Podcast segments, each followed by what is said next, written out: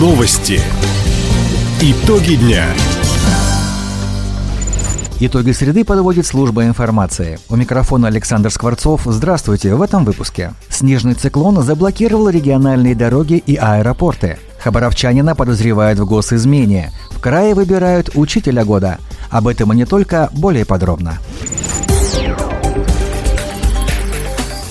Циклон частично нарушил транспортные сообщения в Хабаровском крае. Для грузовиков и автобусов закрыт проезд по региональным автодорогам Комсомольск-Амурск, обход Комсомольска, подъезд к селу Ачан – Комсомольск-Солнечный, подъезд к поселку Горный, Комсомольск-поселок Березовый, а также трасса село имени Полина Осипенко, Бриакан-Березовый. Аэропорт города Юности не принимает воздушные суда до 8 вечера. Из-за сильного снегопада в Николаевске на Амуре экипаж самолета, выполнявший рейс номер 415 Хабаровск-Николаевск-Нилькан, вернулся в аэропорт отправления. Рейсы компании «Хабавиа» в Херпучи и обратно, в Советскую гавань и обратно, а также из Чумикана в Хабаровск перенесли на завтра.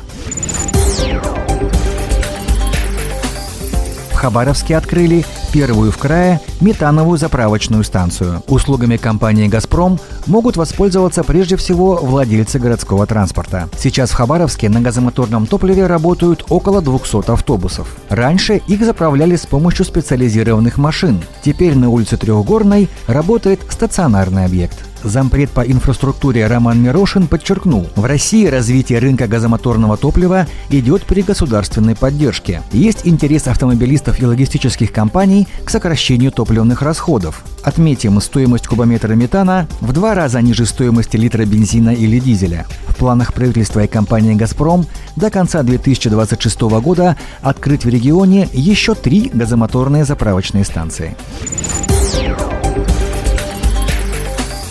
Хабаровчанина подозревают в государственной измене. Мужчину задержали сотрудники ФСБ. По версии следствия, житель краевого центра оказывал финансовую помощь вооруженным силам Украины.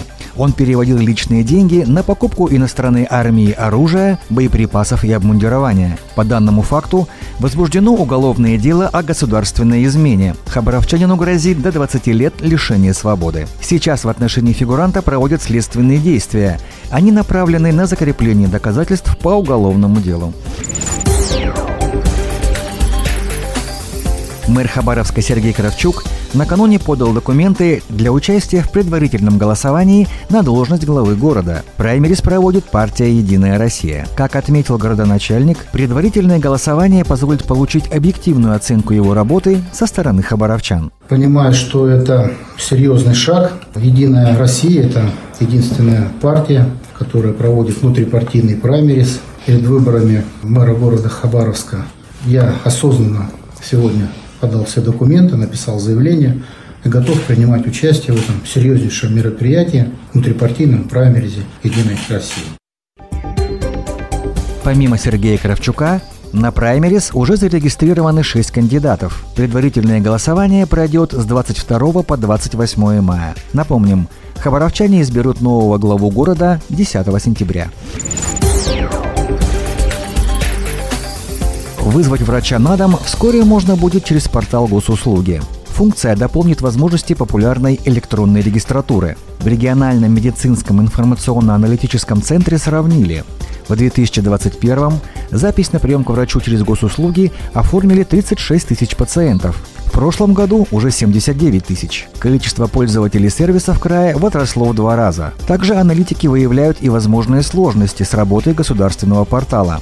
Одна из частых – опечатки при введении личных данных.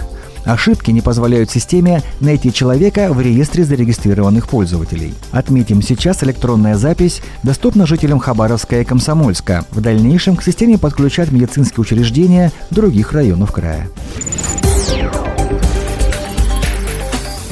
Учителя года выберут в Хабаровском крае. Конкурс профессионального мастерства уже начался. Эксперты определят лучшего воспитателя, психолога, преподавателя ОБЖ, лучшего учителя родного языка. О требованиях к педагогам края и об участниках испытаний рассказывает представитель регионального Минобра Ольга Перминова. Требования, конечно, к учителю растут, и требования к образованию вообще сейчас иное. Вводится федеральный государственный образовательный стандарт, цифровизация, это информационно-коммуникативные технологии. Ну и возрастает у нас и количество участников. В этом году 86 участников по шести номинациям конкурса, 15 муниципалитетов, 15 участников краевых образовательных организаций, есть представитель частной школы и есть представители краевого центра образования, в котором у нас в основном и проходят все конкурсные испытания.